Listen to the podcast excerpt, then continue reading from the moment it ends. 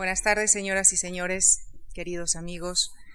Muchísimas gracias por acompañarnos esta tarde en la cuarta conferencia de este ciclo en el que estamos analizando la historia de las Américas. Recibimos y agradecemos la participación esta tarde del doctor Manuel Lucena Giraldo, quien también clausurará este ciclo el próximo jueves 31. El doctor Manuel Lucena Giraldo es investigador científico del Consejo Superior de Investigaciones Científicas. Ha sido profesor en la Universidad Complutense y el Instituto Universitario Ortega y Gasset. Profesor visitante en la Tufts University en Boston y en el St. Anthony's College en Oxford. E investigador visitante en varias universidades iberoamericanas. Es colaborador habitual del suplemento cultural del periódico ABC. Entre sus publicaciones destacan Premoniciones de la Independencia de Iberoamérica en el año 2003, A los Cuatro Vientos, las ciudades en la América Hispánica del año 2006 y como coordinador Memorias del Mundo Atlántico, publicado en la Revista de Occidente en el año 2004. Si el martes pasado el profesor Martínez Shaw nos hablaba de las diferentes corrientes colonizadoras europeas en América, esta tarde el doctor Lucena Giraldo avanzará un paso más en el tiempo y analizará el proceso revolucionario, con sus guerras y sus revoluciones, que llevó finalmente a la independencia de las Américas. Muchas gracias. Muy buenas noches. En primer lugar, quisiera manifestar mi alegría y mi, eh, por supuesto mi agradecimiento por poder compartir esta tarde con ustedes. Estoy muy honrado por esta invitación de la Fundación Juan Marc y de mi querido amigo y maestro Felipe Fernández Armesto, para hablar además de una cuestión que en términos de la comparación entre las Américas eh, es especialmente sustancial. Tal y como el profesor Fernández Armesto mostró en su libro sobre historia de las Américas, la cesura, la ruptura, el cambio de rumbo histórico en términos comparativos entre la América del Norte y la América Central y del Sur, es decir, entre la América Británica y las Américas española y portuguesa, es en la independencia cuando tiene su momento de ruptura. En 1830, muy poco antes de morir, y ustedes quizá recuerden eh, la famosa novela ficción de eh, Gabriel García Márquez, El general en su laberinto, el general Simón Bolívar eh, señaló con el verbo que siempre le caracterizó, Bolívar escribía y hablaba muy bien, señaló dos cosas que son realmente mm, constituyen una reflexión que puede perdurar y que ha perdurado en el tiempo. Bolívar dijo primero, quien sirve a una revolución ara en el mar. Es por tanto el, digamos, el triste, la triste reflexión de quien, como él, ha desempeñado presidencias, ha tenido, eh, se ha convertido en el héroe de la independencia, pero de alguna manera en la etapa final de su vida, después de haber ejercido incluso eh, una dictadura, se ve obligado a reconocer que todo lo que ha hecho le deja un mal sabor de boca y quien sirve una revolución ara en el mar. Dijo también Bolívar, la libertad es el único bien que hemos ganado a costa de todo lo demás. Está haciendo también un análisis de la libertad como el bien que las revoluciones atlánticas, que las revoluciones de independencia han logrado, pero también está mm, señalando en esta frase que quizás todo aquello no valió la pena, en la medida en la que el terrible legado de destrucción material y humana que las guerras de independencia han supuesto en la América hispana le produce a él una seria duda. La libertad es el único bien que hemos ganado a costa de todos los demás.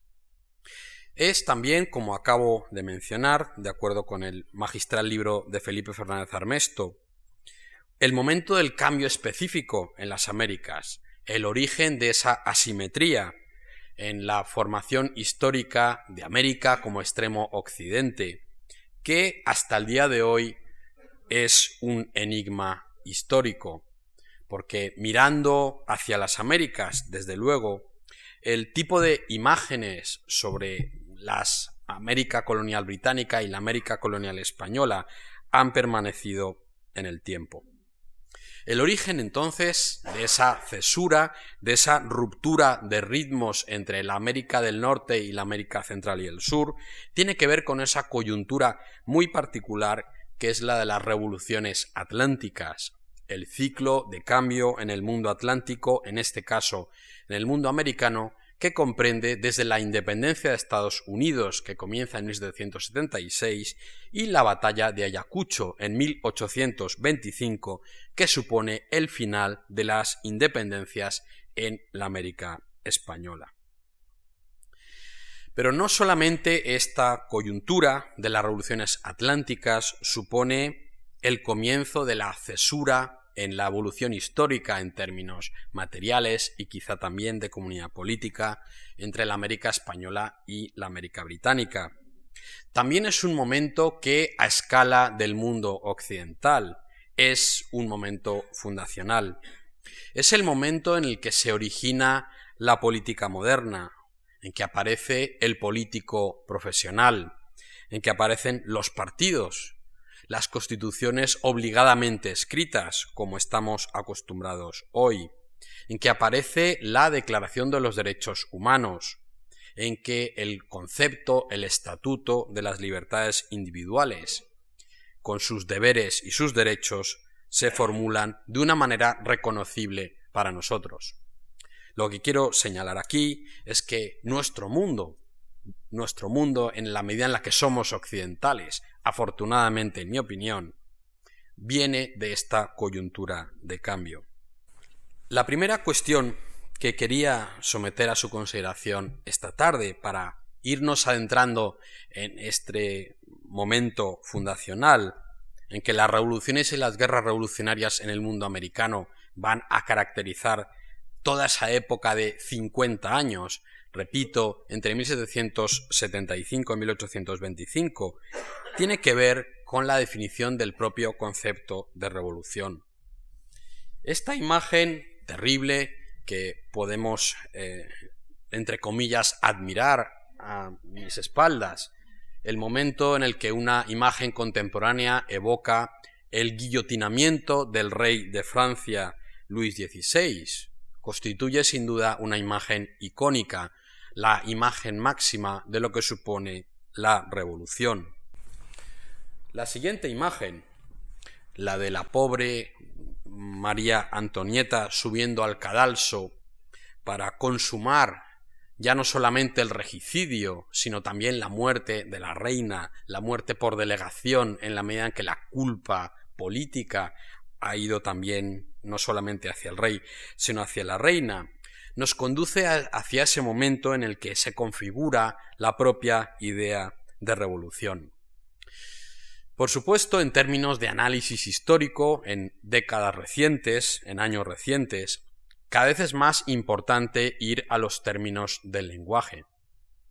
Porque tendemos a pensar desde la estrechez de nuestra mirada contemporánea que las palabras han dicho siempre lo mismo, que la etimología de las palabras ha tendido a ser estable.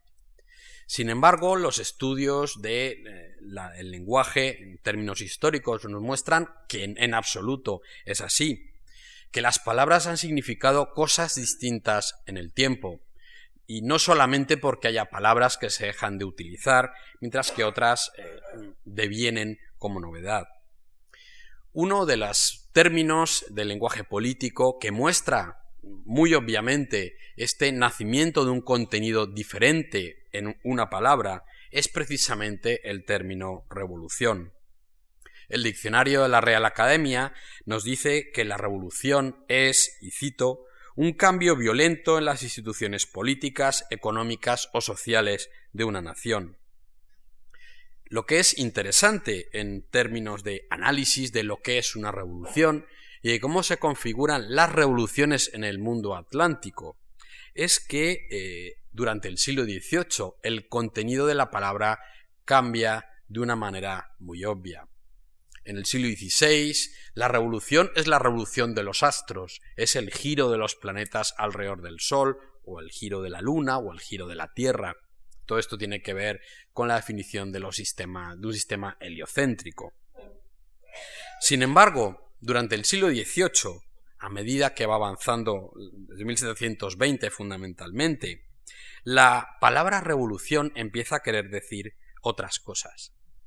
No podemos detenernos con todo el tiempo que podría requerir el analizar cómo se configura la idea de revolución como cambio violento de la estructura política de una nación, de una monarquía o de una república. Pero yo sí quisiera señalar que eh, la palabra revolución empieza a designar algo muy concreto. En términos de construcción de una comunidad política, los modernos no necesariamente tienen que apelar a los antiguos para construir una legitimidad. Hasta 1750-1770, cuando una comunidad política en Europa se construía, tenía que leer lo que los griegos o los romanos habían formulado sobre la construcción de la virtud, cómo tener derechos, cómo tener deberes, ¿Cómo construir entonces, apelando a esos modelos del clasicismo, una comunidad política digna de llamarse de manera civilizada? Lo que ocurre entre 1720 y 1750 tiene que ver con que la palabra revolución designa ese triunfo definitivo de los modernos sobre los antiguos. Quizás la virtud ya no corresponde solo a una antigüedad a la que tenemos que apelar, que tenemos que mirar. Quizás ya los modernos, los venecianos de 1720 o los franceses de 1740 o 60 pueden ser tan virtuosos como los antiguos romanos. Quizá esa comunidad política construida ya no necesita partir de los hombros de los gigantes, que son los antiguos, ya no necesitamos colocarnos en las referencias al pasado para poder construir un cambio político. En ese sentido, lo que caracteriza a este período de las revoluciones atlánticas es, sobre todo, el triunfo definitivo en el campo de lo político de los modernos sobre los antiguos. Este cambio en el lenguaje político, sin embargo, está trenzado, está relacionado con muchas cosas. En ese sentido, tendríamos que adentrarnos a reflexionar sobre cómo se constituye eso que se ha llamado en la historiografía un estado pre-revolucionario, cómo podemos intuir, pensar, cómo podemos calibrar en una sociedad dada que una revolución se puede producir. Los, historiadores saben ustedes perfectamente, somos los mejores futurólogos, sabemos siempre cuál es el final de la historia que estamos analizando. En ese sentido, estudiar las revoluciones en el mundo americano en este periodo supone, evidentemente, saber cómo acabó un proceso histórico determinado, pero supone también mirar hacia atrás y estudiar esos elementos que configuran, que predeterminan las revoluciones. En ese sentido, tenemos que situarnos en la década de 1760 en el mundo americano, para buscar esos elementos que nos explican la creación de una atmósfera revolucionaria, que se precipita en primer lugar en la revolución de independencia en Estados Unidos a partir de lo que será luego Estados Unidos a partir de 1775. Y la palabra clave del periodo 1740-1775 es la palabra reforma. Hay, en el caso de la América Británica, un intento por parte de la corona de dirigir de una manera mucho más obvia los destinos de las trece colonias que van a ser las fundamentales de los futuros Estados Unidos. Dentro de un cambio sustancial de lo que podríamos llamar las filosofías del poder, las coronas, los reyes, las monarquías ya no van a tender a construir estructuras de consenso y negociación en el mundo americano para poderlo administrar. Hay una idea distinta, una idea según la cual el rey, la monarquía, el Estado, si ustedes quieren, debe tener un poder directo sobre esos territorios. Debe asentar su poder en funcionarios que tienen que estar al margen de los intereses locales. En ese sentido también, un muy importante historiador británico, John Lynch, habla del paso de imperios de consenso a imperios de control. Hay una nueva filosofía del poder.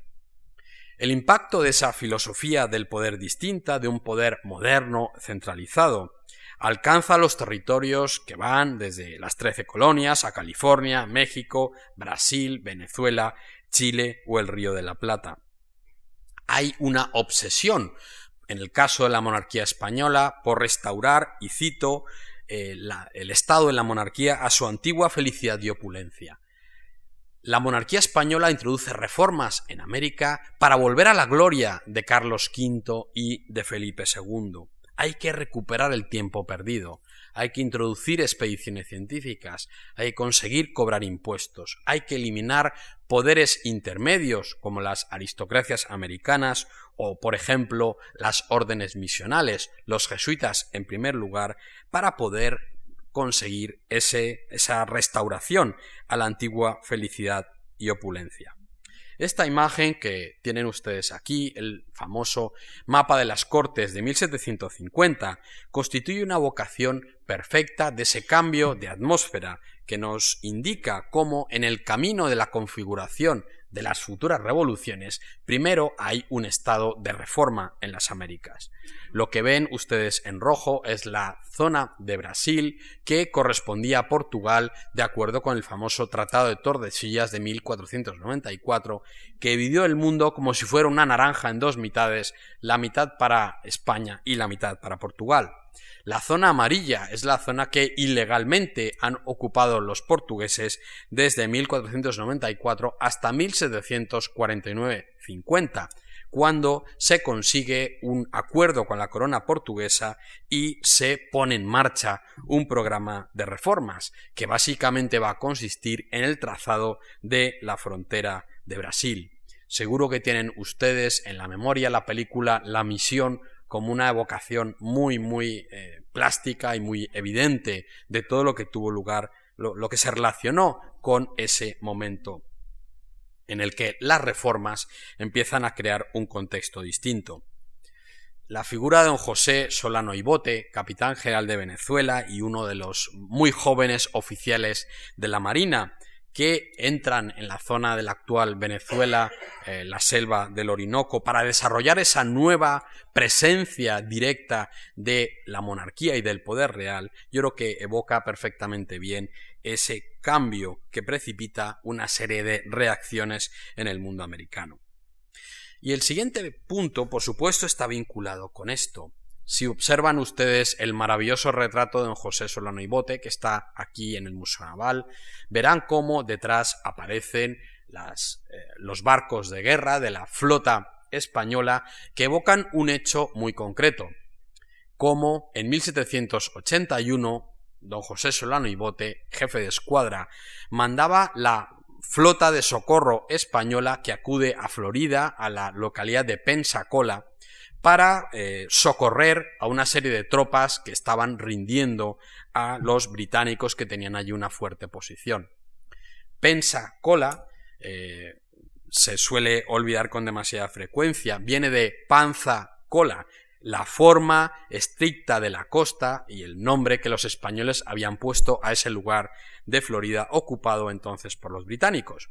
El enorme éxito de don José Solano y Bote en esas operaciones navales por supuesto, constituye un muy importante episodio de lo que va a ser luego la victoria de los patriotas norteamericanos en la guerra de independencia, con una absoluta eh, y total ayuda de la monarquía francesa y de la monarquía española.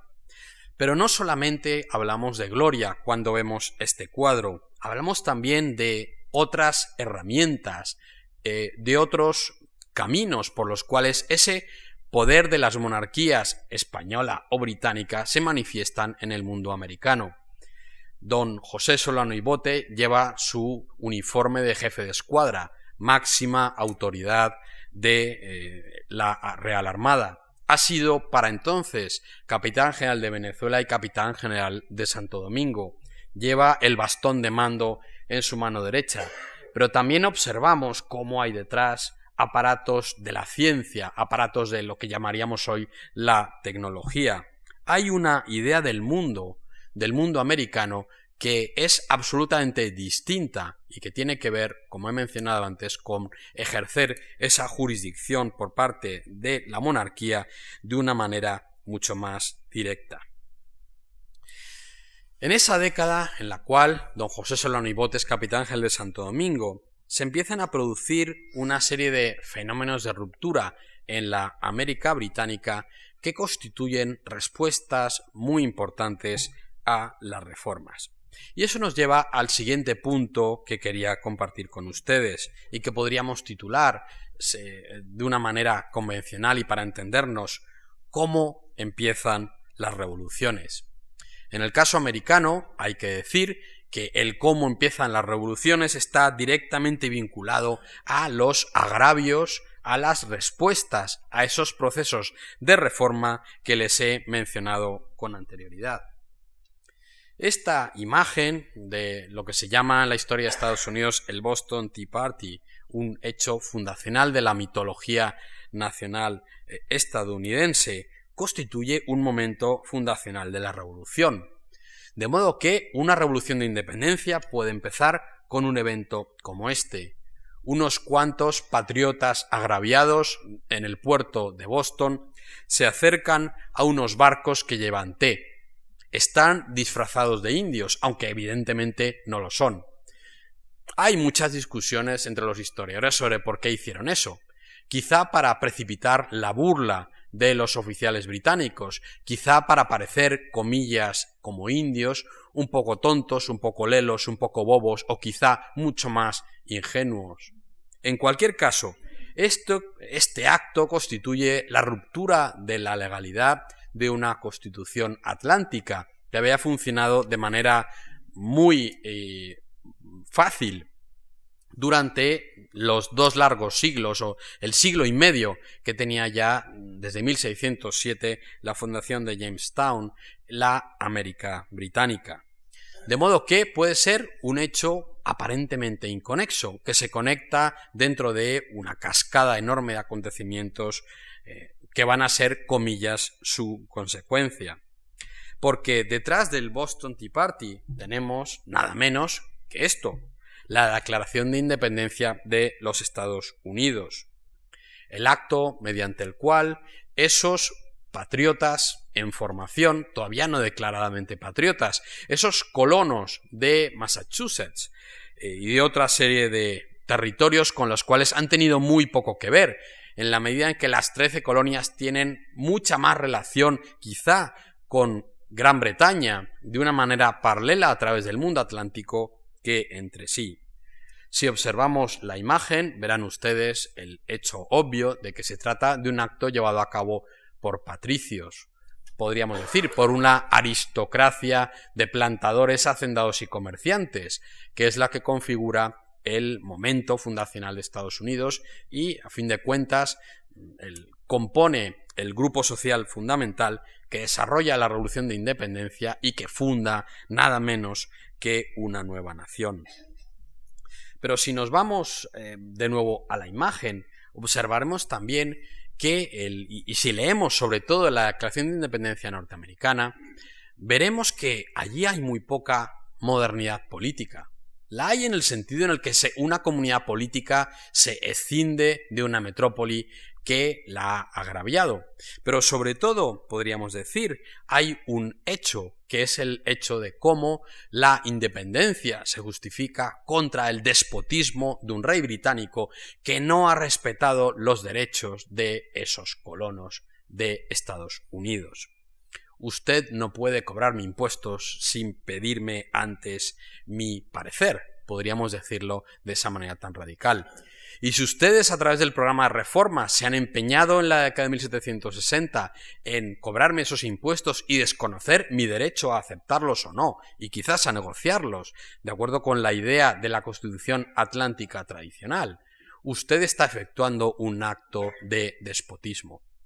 En todas las revoluciones de independencia americanas hay un elemento de antidespotismo tal y como se sienten esos colonos agraviados por lo que se ha maquinado desde las metrópolis. Pero como he mencionado antes, hay revoluciones que empiezan de otro modo. La revolución, la primera, el, arranque de las revoluciones de independencia en la América Española tiene lugar el 19 de abril de 1810. Es una imagen que a pesar de lo que pueda parecer en esta evocación del siglo XIX, igual que el cuadro anterior, eh, suena o resuena de una manera similar. Hay también una revuelta de los privilegiados. Se dice, el capitán general de Venezuela español, Vicente de Emparan, depuesto en la madrugada y en la mañana del 19 de abril, señaló que francamente algunos hacendados revoltosos habían pagado a un grupo de unos 400 o 500 paniaguados, podríamos decir en español tradicional, para ponerse a gritar en la Plaza Mayor de Caracas, abajo el capitán general, porque es un partidario de los franceses y por lo tanto no merece estar al, en, desempeñando la máxima magistratura del fiel dominio de España, que es la Capitanía General de Venezuela.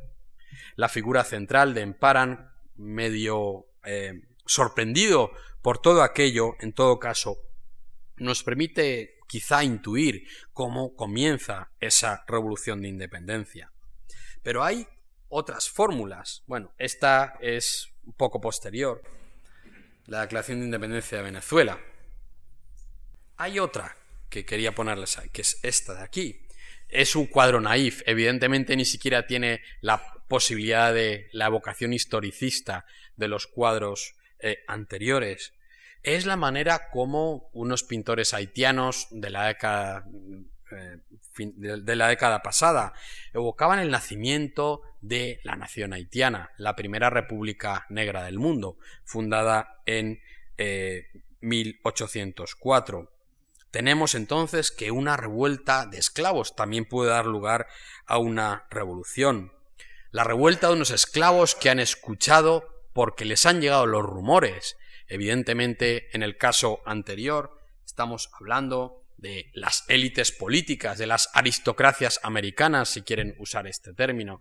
En este caso, en cambio, de Haití, tenemos a los esclavos analfabetos en su absoluta, casi total mayoría, que han escuchado por allá por 1791, cuando ya ha empezado la Revolución Francesa, que el buen rey de Francia quiere darles la libertad a los esclavos.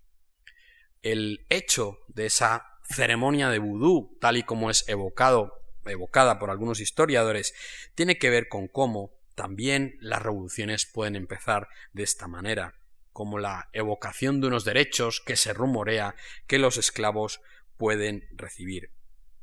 Pero no solamente tenemos que ir a hechos de deposiciones de gobernadores, eh, con unos grados de violencia simbólica y de violencia real más o menos importantes, o de reacomodos de esos grupos de aristocracias o de élites que están gobernando territorios coloniales. Hay otros casos muy distintos. El caso de Brasil, por ejemplo, en ese sentido es ejemplar país americano, a fin de cuentas.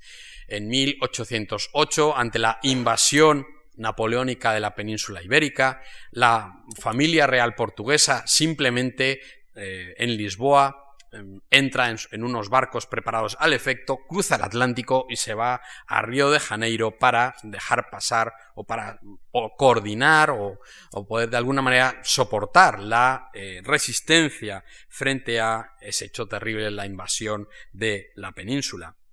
Más tarde, eh, como saben ustedes, es simplemente una decisión del hijo de quien era el monarca portugués entonces, lo que precipita la revolución de Brasil, que es en ese sentido una contienda familiar, un hijo príncipe que decide que se va a quedar en Brasil y que ya es hora de que Brasil se independice de la metrópoli portuguesa.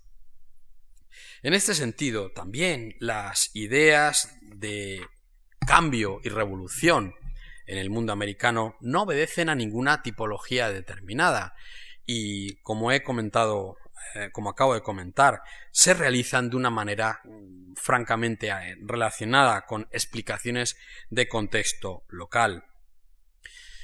Pero el problema siguiente sería el de qué ocurre cuando en esos particulares contextos locales las revoluciones que comienzan como fragmentaciones de las élites o de las aristocracias americanas, ¿qué ocurre luego con el resto de la población? Tenemos, por supuesto, la imagen alrededor de las revoluciones, de la revolución soviética en particular, y estas ideas abstractas de la ilustración francesa tan metidas dentro de nuestro inconsciente, el pueblo, la nación, la libertad. Eh, hay que decir que eh, las respuestas de quienes constituyen, en todo caso, esos fragmentos de monarquía o esos fragmentos de sociedad, por utilizar una palabra de un historiador muy importante, Pablo Fernández Albaladejo, habría que decir que, por supuesto, las respuestas frente al comienzo de, comillas, una revolución, es decir, de un cambio político, son absolutamente variadas y no responden, pese a lo que digan eh, y lo que se ha dicho con demasiada facilidad, a ningún determinismo y a ninguna cuestión específica. Pese a que la idea de revolución es una idea muy, muy determinista, es la idea determinista por antonomasia, eh, como vemos incluso en nuestros días, en la práctica, la respuesta de cada persona o de cada grupo social ante el comienzo de la revolución es absolutamente variable. ¿Cómo es entonces y qué ocurre en el mundo americano cuando comienzan las revoluciones? Vamos a intentar hacer una muy rápida disección de algunos casos para intentar entender cómo y por qué. Este cuadro de las mulatas haitianas de 1802-1803, el colmo de la belleza según los cánones de eh, ese momento, seguramente es capaz de evocar de algún modo cómo en el, en el caso de la revolución haitiana que comienza en 1791, hay una fragmentación social que explica las diferencias revolucionarias. Por un lado, en el caso haitiano, tenemos a los grandes blancos. Obviamente los grandes blancos, dueños de las plantaciones más importantes de la isla, situadas sobre todo en la zona del norte, no tienen más que una reacción de hostilidad absoluta hacia el comienzo de la Revolución Francesa en la metrópoli en 1789 no quieren ni oír hablar de parlamentos de representación o mucho menos de derechos humanos, tal y como se formula esa declaración en 1789. Pero en el mundo colonial, el mundo haitiano, en el Santo Domingo francés, hay al sur, en la zona de, Puerto Príncipe, la tienen ustedes ahí perfectamente delimitada, en la parte sur de la isla, hay pequeños blancos, hay pequeños blancos. Los pequeños blancos son mucho más proclives a una estrategia, digamos, de defensa de intereses sociales a través de un parlamento en la metrópoli, en el cual evidentemente tienen interés en que haya una representación que quizá les ayude, les facilite un mejor régimen fiscal o una mayor facilidad para poder obtener esclavos y quizá tener una estructura más competitiva. Pero por supuesto, en Haití hay también entre un 10 y un 15% de población de mulatos. Los mulatos, obviamente, tienen inicialmente, al principio, una cierta esperanza en la revolución. Creen que la revolución va a poder ayudarles a tener una mejor representación política y lograr, evidentemente, esos fines que pretenden. Muy rápidamente es obvio que en la metrópoli francesa los mulatos no van, el factor étnico va a pesar demasiado y no va a coincidir con un cambio de la representatividad política. Incluso entre las filas eh, en París de importantes ideólogos de la revolución tienen muy claro que ese es un asunto de la nación francesa europea y el mundo colonial no tiene absolutamente nada que ver con aquello. ¿Y qué ocurre en el caso de la América Española? Pues en el caso de la América Española, las respuestas son también absolutamente variadas. Esta imagen que tienen ustedes aquí corresponde con la jura de Fernando VII en una pequeña localidad de la Nueva Granada, la actual Colombia, que se llama Honda.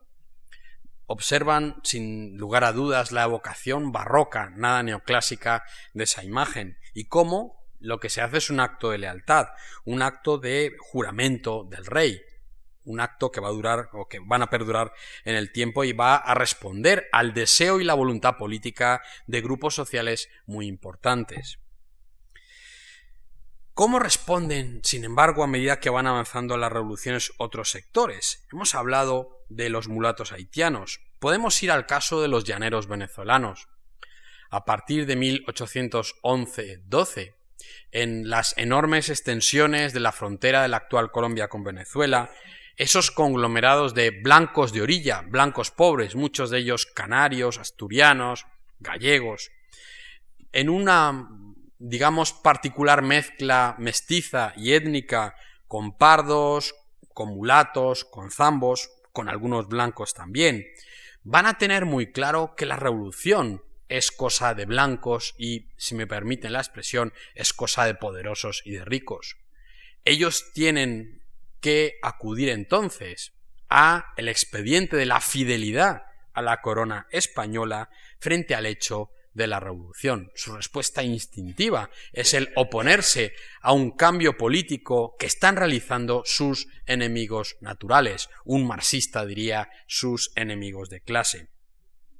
Es por ello por lo que en la historia venezolana hay una figura que es la contrafigura de Bolívar, la del asturiano Bobes, precisamente el caudillo de esos llaneros que se opone a la revolución de independencia comenzada en 1810, la imagen que ustedes han visto antes, y que hasta 1814, cuando muere en una terrible y sanguinaria batalla, no hace más que oponerse a los revolucionarios blancos, que son los enemigos naturales de quienes habitan esa zona de los llanos.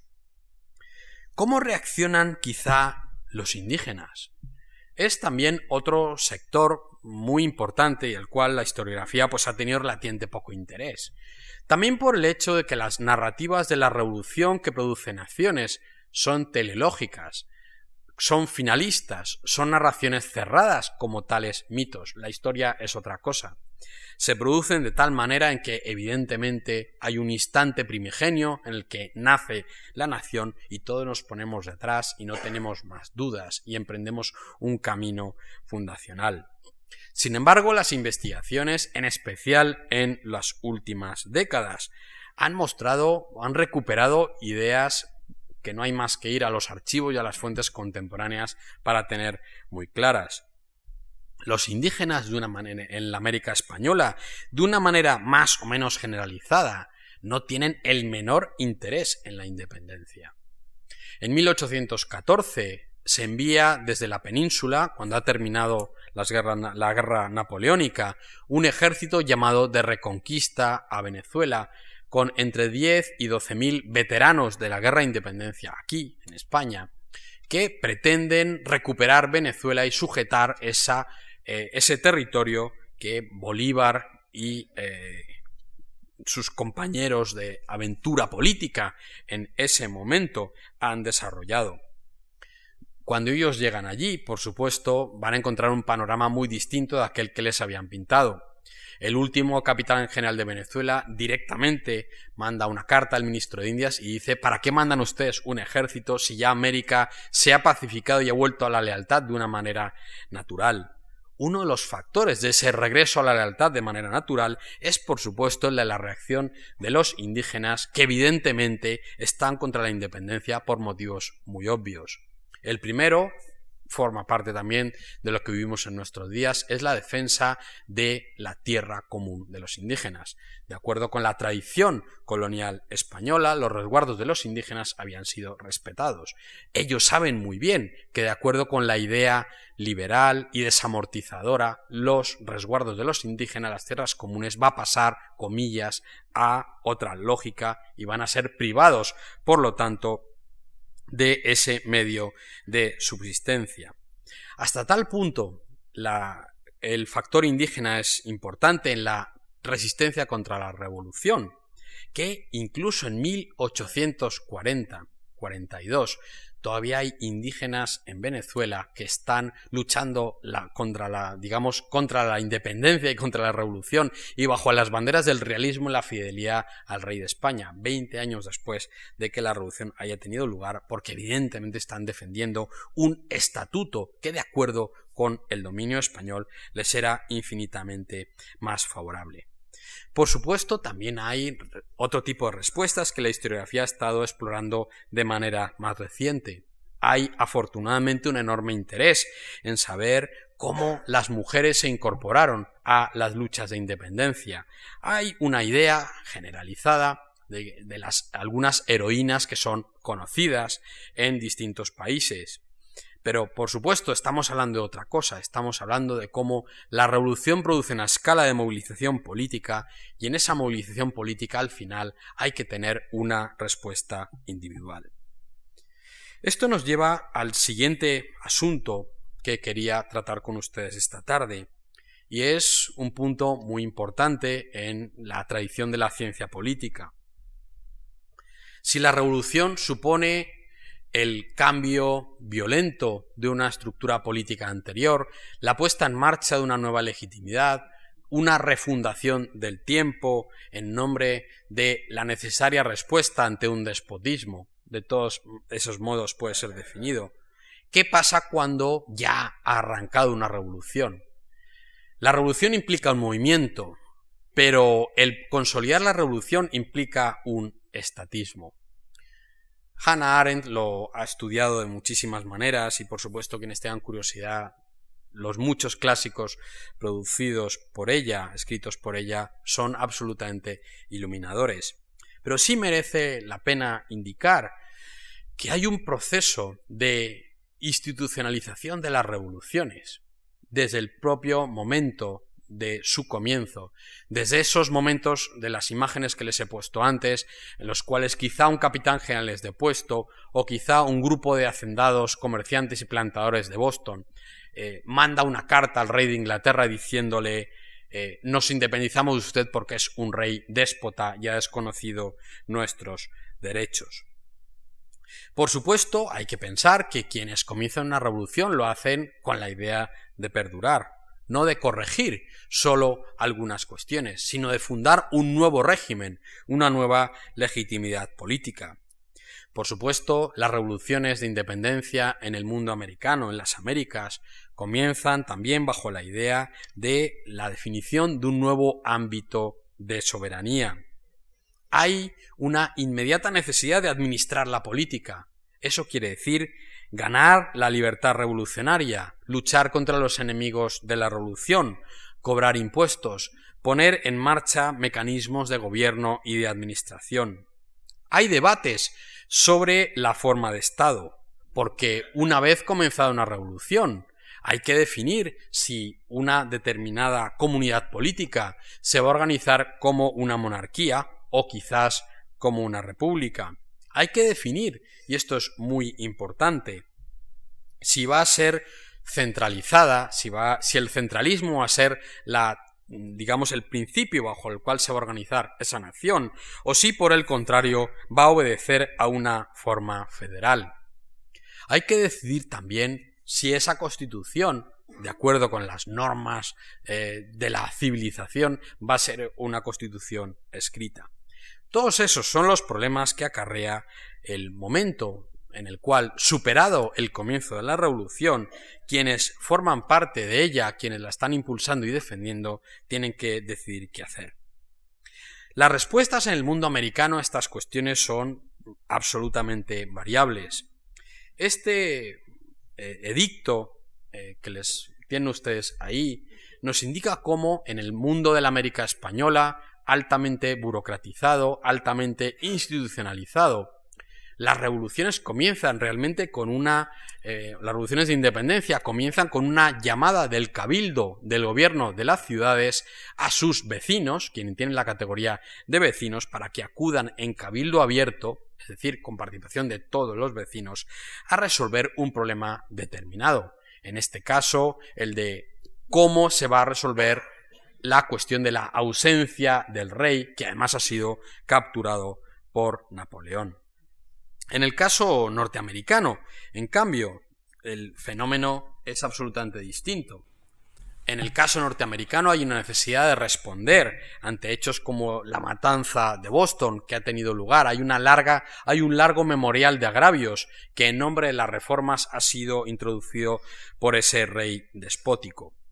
Hay una necesidad como he señalado antes, de decidir cuál es la forma ideal de gobierno del mundo americano. Esto no es una cuestión evidentemente fácil de responder.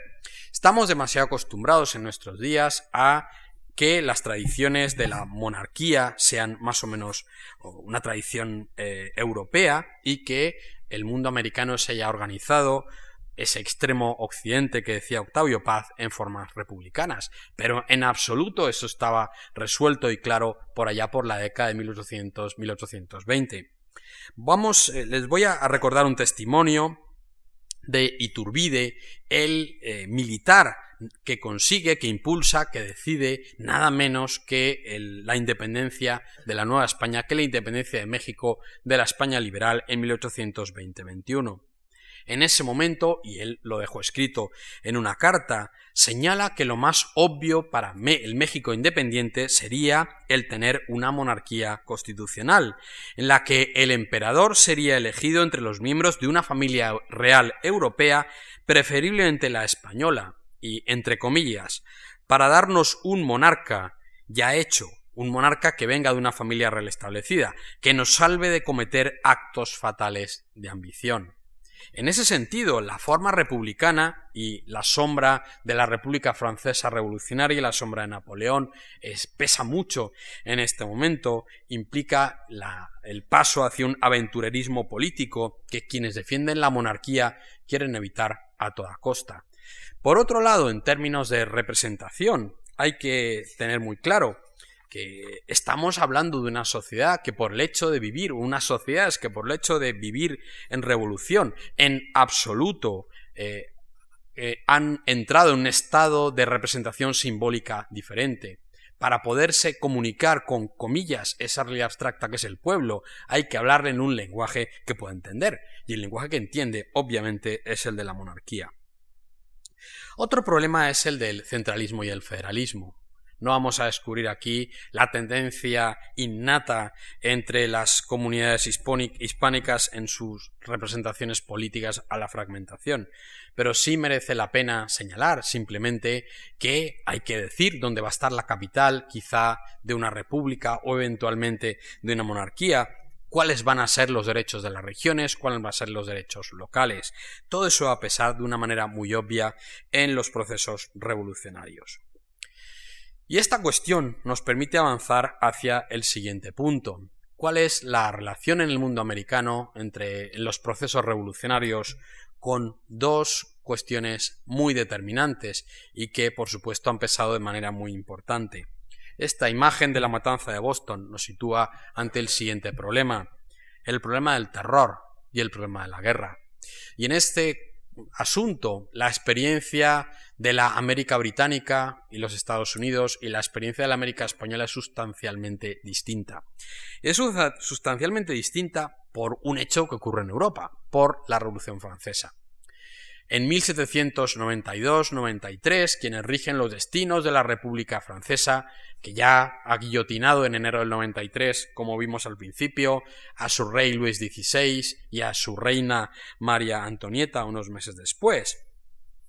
Hay un, hay un momento en que las élites revolucionarias se dan cuenta de que el terror es una forma de gobierno, que el terror justifica, en comillas, en nombre de la defensa de la revolución, los terribles excesos a los cuales se va a llegar, por eso hablamos de una etapa del terror en la Revolución Francesa o hablamos de el terror en la Revolución Soviética.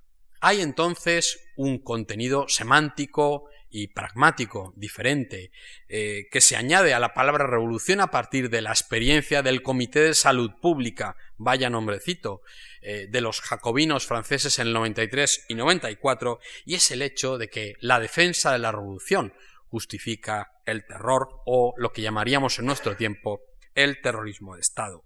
De modo que las revoluciones atlánticas, posteriores a la Revolución Francesa se contaminan, se relacionan y se vinculan a esa posible experiencia del terror dentro de los procesos revolucionarios.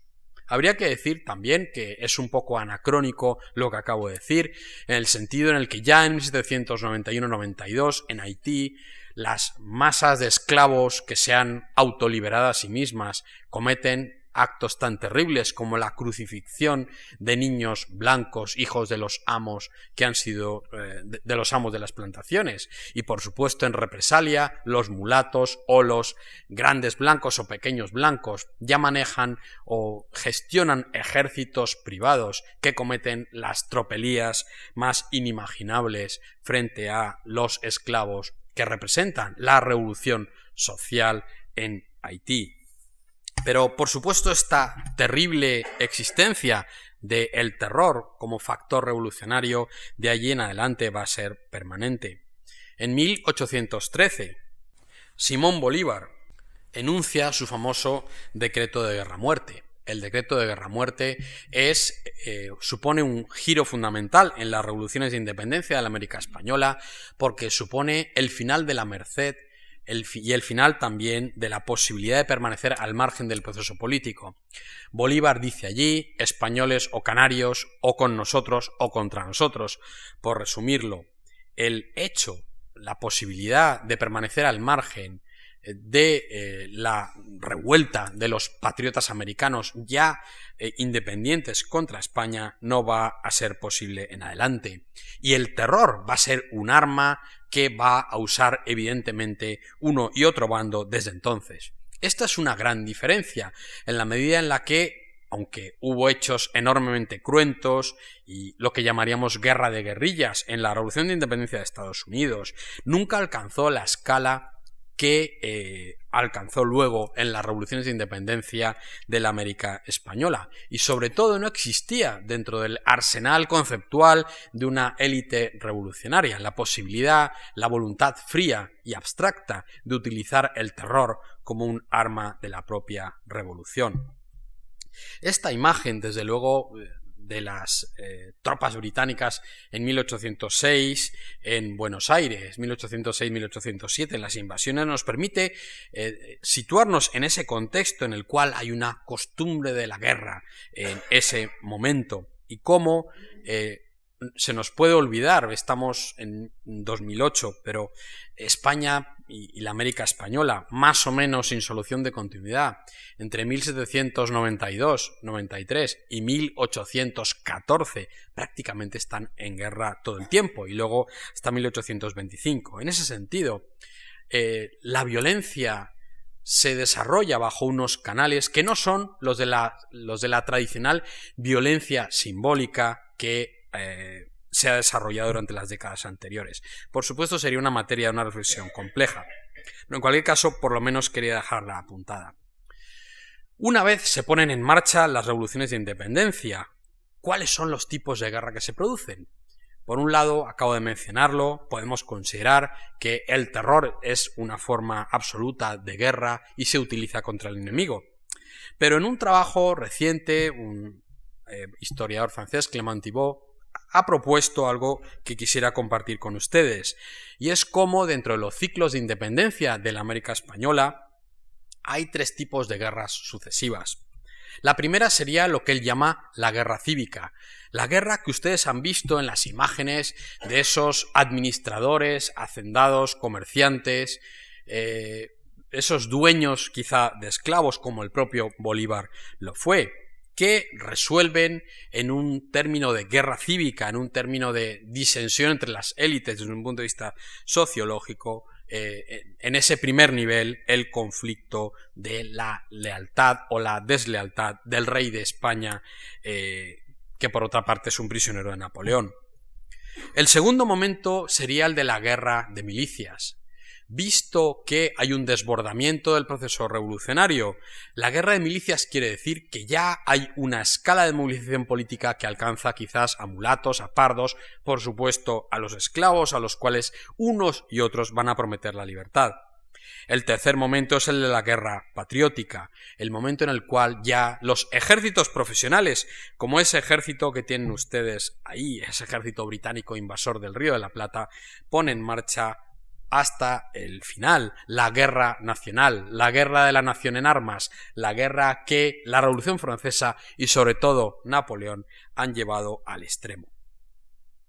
Esto nos llevaría al siguiente punto, el de cuál es el personal revolucionario. Apenas quisiera apuntarles que en este proceso de guerras cívicas, de guerras de milicias o de guerras civiles y finalmente de guerras patrióticas, la guerra se convierte en un mecanismo muy importante de movilización social. No hace falta descubrir aquí el porqué. Las guerras revolucionarias producen héroes populares, hay aristócratas de las revoluciones, hay profesionales revolucionarios. El propio concepto de intelectual al cual estamos tan acostumbrados, en inglés, por ejemplo, eh, está unido a este momento de alumbramiento de las revoluciones atlánticas. Intelectual quiere decir político profesional. En ese sentido, diríamos que un revolucionario con político profesional es un intelectual. Es un momento también en que se, se mueve la escala de lo que llamamos en nuestro tiempo la opinión pública hay periódicos, hay folletos, hay proclamas, hay manifiestos, hay una movilización masiva de la nación política alrededor de uno u otro bando. Por supuesto, hay héroes que forman parte de eh, no solamente la revolución, sino también de los mitos fundacionales posteriores. Este cuadro de Washington cruzando el Delaware cuadro elaborado con posterioridad, por cierto, 1840 y tantos, evoca perfectamente el hecho determinante de cómo las revoluciones de independencia se producen y cómo hay una serie de hombres providenciales, de héroes de la patria, de padres fundadores, en el caso de Estados Unidos, que son el resultado de las revoluciones. Son nombres como los de Miranda, el precursor de la independencia, o de Bolívar, o de San Martín, o de Washington, como es este caso, Washington que es representado, que es definido como un hombre inaccesible al temor, hombres que tienen esa facultad de llevar adelante la nación desde eh, es una imagen muy bíblica de cruzar la tierra prometida que es la guerra de independencia y llegar hasta el final. El final que es la fundación de una nación independiente y esto conduce hacia esa cuestión que obviamente ha sido manejada a lo largo de todas las guerras de independencia. ¿Qué pasa al final de las revoluciones? ¿Cómo se acaba una revolución? Quizás con la instalación en el poder de uno de estos hombres providenciales, quizá con el rechazo, como fue el caso de Washington, de cualquier tipo de tentación, de tentación dictatorial, en nombre de la virtud política que, por otro lado, ellos quieren representar es quizá el nacimiento, como en el caso americano es muy obvio, de naciones democráticas que generan a partir de una idea de pueblo soberano un estatuto de deberes y derechos para todos. Sea como sea, lo que sí parece muy obvio es que eh, en el caso de la historia de las Américas, parte sustancial del mundo occidental y en el fondo es una reflexión sobre Europa y América, sobre que somos occidentales, la que quisiera transmitirles para finalizar. Nuestra idea de la libertad, de la democracia, nuestro estatuto político, nuestra constitución es inseparable de todo aquello que pasó en América entre 1776 y 1825 todos, no solo los americanos, somos herederos de aquellos principios. Y en ese sentido podríamos señalar unos últimos, unas últimas cuestiones. La primera tendría que ver, o la primera, en sentido comparado, en que no hay una relación necesaria entre guerra y revolución. Es verdad que guerra y revolución suelen ir acompañadas, pero no es mecánico y no es determinista esa relación. Hemos señalado el caso de Brasil como un caso peculiar. La segunda cuestión tendría que ver con cómo en las Américas se producen todas las guerras posibles, cívica, civil y patriótica, que hay una escala de movilización política que convierte el proceso revolucionario en más rápido o más lento, más masivo o más reducido, más destructor o menos destructor. También he mencionado que hay una asimetría en los modos y las ideas sobre la guerra en la América británica y en la América española y en las independencias respectivas. Y eso tiene que ver con cómo la Revolución Francesa ha transformado la idea de guerra y la idea de revolución. Por supuesto, comparando lo que ocurre en el norte del continente y en el sur, hay que señalar que la independencia norteamericana es el desprendimiento de un fragmento imperial que lleva desde 1763 sometido a presiones constitucionales. Hay una periferia del imperio británico que se desgaja del centro. El caso de la América española es completamente distinto. Hay una, no una explosión, sino una implosión hay un centro del imperio que prácticamente desaparece en abril de 1810, cuando absolutamente toda la opinión pública europea y americana está esperando que llegue la terrible noticia de que las tropas francesas han tomado también Cádiz y la metrópoli española ha desaparecido, y en ese sentido la metrópoli misma como metrópoli española va a dejar de existir. En ese sentido, la implosión de imperio, la desaparición de España, de la metrópoli española en el centro, precipita la necesidad de un ejercicio de autonomía política en los territorios leales hasta entonces de la América española. Y no hay que eh, recordar aquí que la lealtad de los españoles americanos a la corona de Fernando VII permanece hasta ese momento de abril de 1810. El siguiente punto tendría que ver eh, con cómo hay un balance de destrucción material que es terrible en algunas zonas de América, por ejemplo en Venezuela, en Colombia, y quizá en Estados Unidos, en lo que son, son luego los Estados Unidos, es un tanto distinto.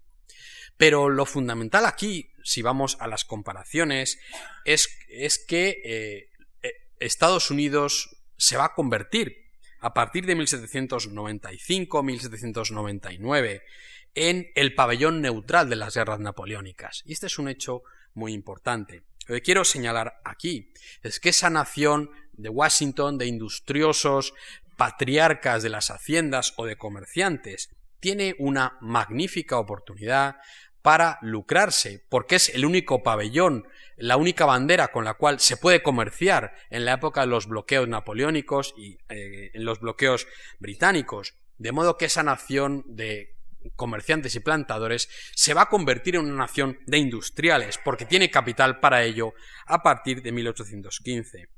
Las independencias de la América Española a partir de 1825, por supuesto, suceden en un contexto completamente diferente.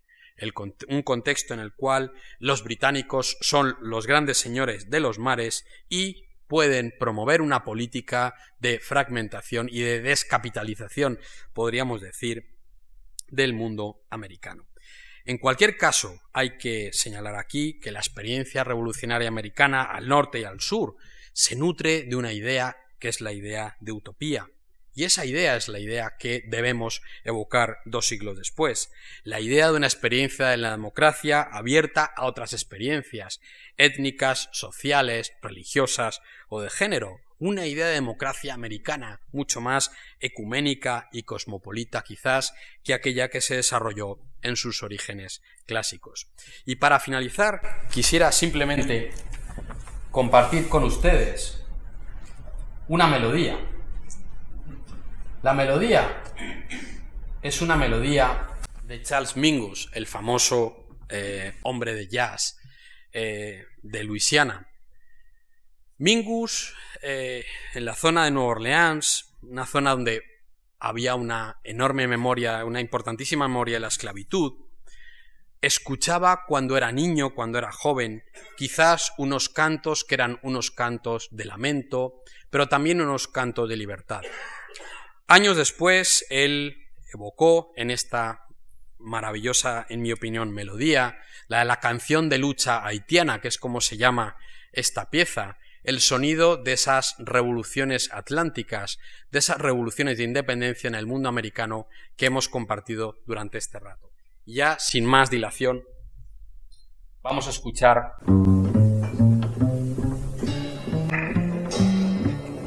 para terminar Amigos.